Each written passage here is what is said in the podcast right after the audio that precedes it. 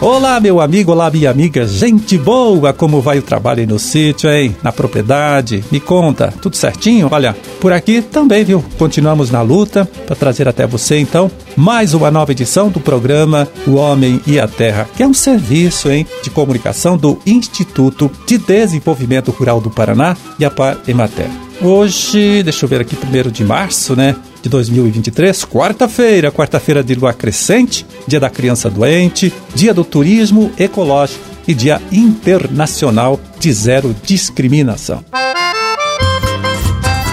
Bom, e a gente começa aqui falando com você, meu amigo, você, minha amiga, que trabalha com a produção de queijos, né? Aqui em nosso estado, aqui no Paraná. É o seguinte, viu? Foi prorrogado o prazo para inscrição no Prêmio Queijos do Paraná, tá?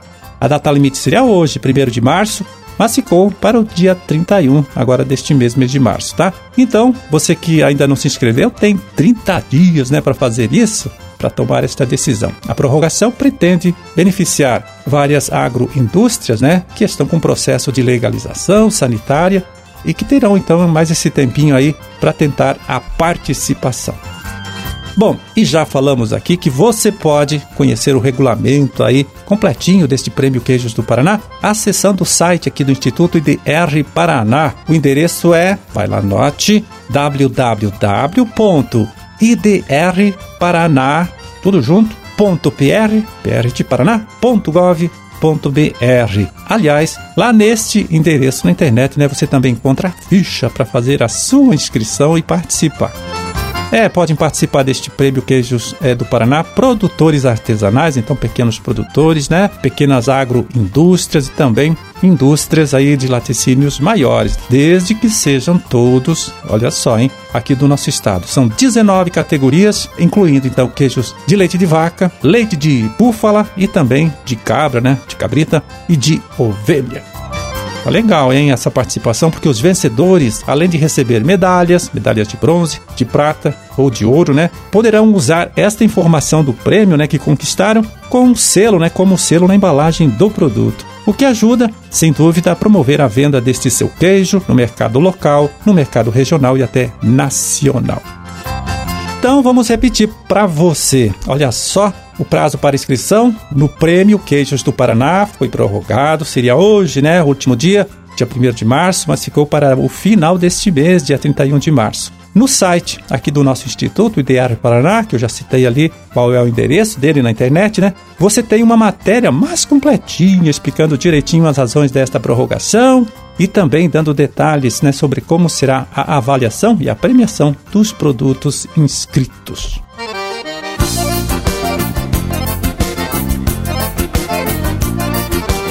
Pois é, e os casos de gripe aviária, olha só, se aproximam cada vez mais aqui do nosso estado, tá certo? A doença já tinha sido identificada em aves no Peru, Chile, Venezuela, Equador e Colômbia, e agora mais recentemente, viu também no Uruguai e na Argentina, países que ficam bem pertinho da gente aqui, né? Por isso, vamos conversar com o médico veterinário Rafael Gonçalves Dias, gerente de saúde animal da DAPA, para saber dele como esta situação vem sendo tratada pelas autoridades sanitárias aqui do nosso estado. Tudo bem? Tudo tranquilo, Rafael? Ó, marido, tudo bem? Você, satisfação conversar com você novamente. Então, Rafael, a preocupação é de vocês técnicos, né? Aumentou com o registro desses novos casos na Argentina e também no Uruguai? Sim, aumentou bastante, né? Nós estamos vivenciando uma das maiores crises de influenza aviária de todos os tempos. A doença tem sido reportada em diversos países, em diferentes continentes, só que ela nunca foi notificada, nunca foi reportada aqui no Brasil. Nós nunca tivemos casos de influenza aviária até a data de hoje, né? Mas após o, o aparecimento desses casos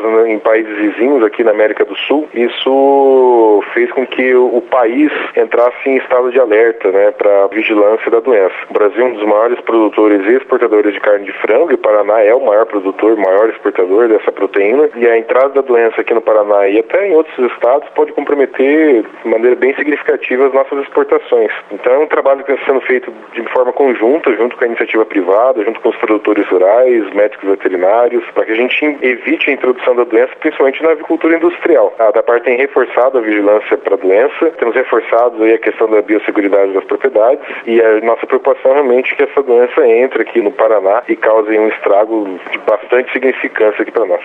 Tá certo. É, e como os criadores e até a população, né, de um modo em geral, podem colaborar com este esforço de vocês técnicos? Primeiro é importante reforçar que o consumo da carne de frango não tem nenhum problema com o risco de disseminação desse tipo de doença. Mesmo que a gente tivesse o consumo da carne, não tem nenhuma relação com a infecção da doença. Agora, com relação aos produtores rurais, né, principalmente os criadores de frango, esses têm que estar atentos à questão dos sinais clínicos das aves, né? Animais com sinais nervosos, respiratórios, tem que ser notificado para a DAPAR para fazer a investigação. Uma observação que a gente tem feito nos países vizinhos é a alta mortalidade que essa doença causa. Então, em aviários onde tem uma mortalidade muito aguda, tem que ser reportada para a DAPAR para que a gente possa fazer a investigação e descartar possíveis introduções da doença aí da influenza aviária. E até aqueles produtores que têm aqueles frango para consumo próprio, né, a criação fundo de quintal, algum sinal diferente, uma mortalidade diferente ali que o criador tenha percebido, é importante a notificação para a DAPAR. A grande chave aí da questão é essa detecção precoce da doença, né? Quanto mais precoce a gente conseguir localizar a doença, maiores são as chances de resolver esse problema e evitar a disseminação da doença. Então, é, a gente tem reforçado bastante essa situação, né? Qualquer produtor, qualquer pessoa pode informar, notificar um caso suspeito, né? No site da DAPAR, utilizando esses bravete ou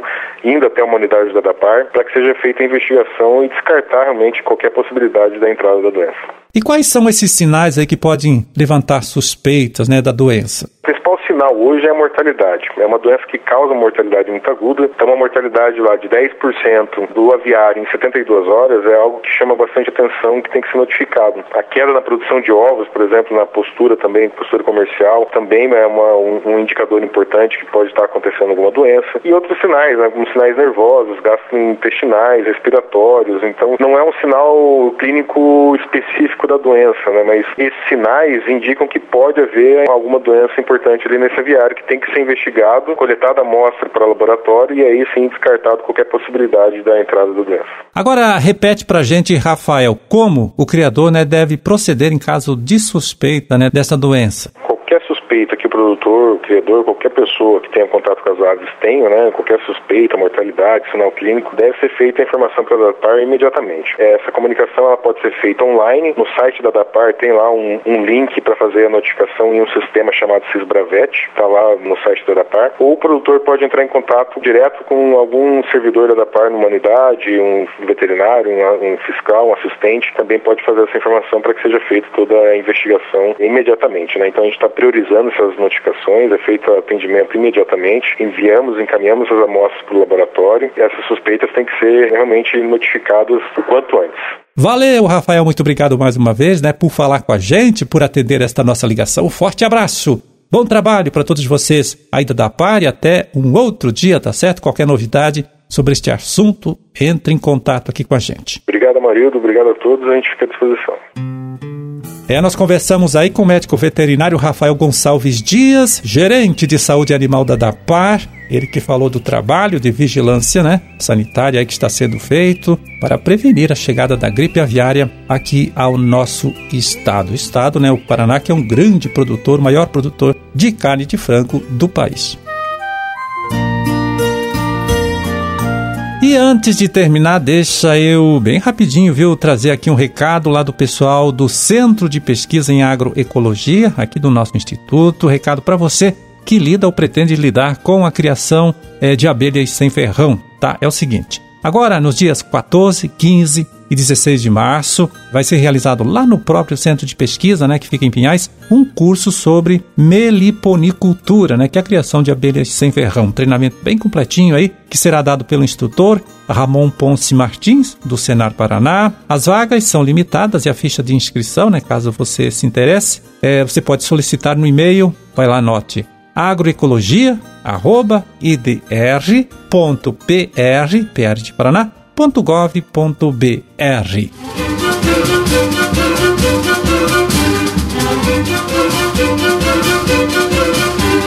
era esse, hein? O recado que a gente tinha para hoje. Vamos ficando por aqui, desejando a todos vocês aí uma ótima quarta-feira e até amanhã. Até amanhã, quando a gente estará aqui mais uma vez, né, conversando com você, trazendo para você, para sua família também, uma nova edição do programa O Homem e a Terra. É forte abraço para todo mundo. Fiquem com Deus e até lá.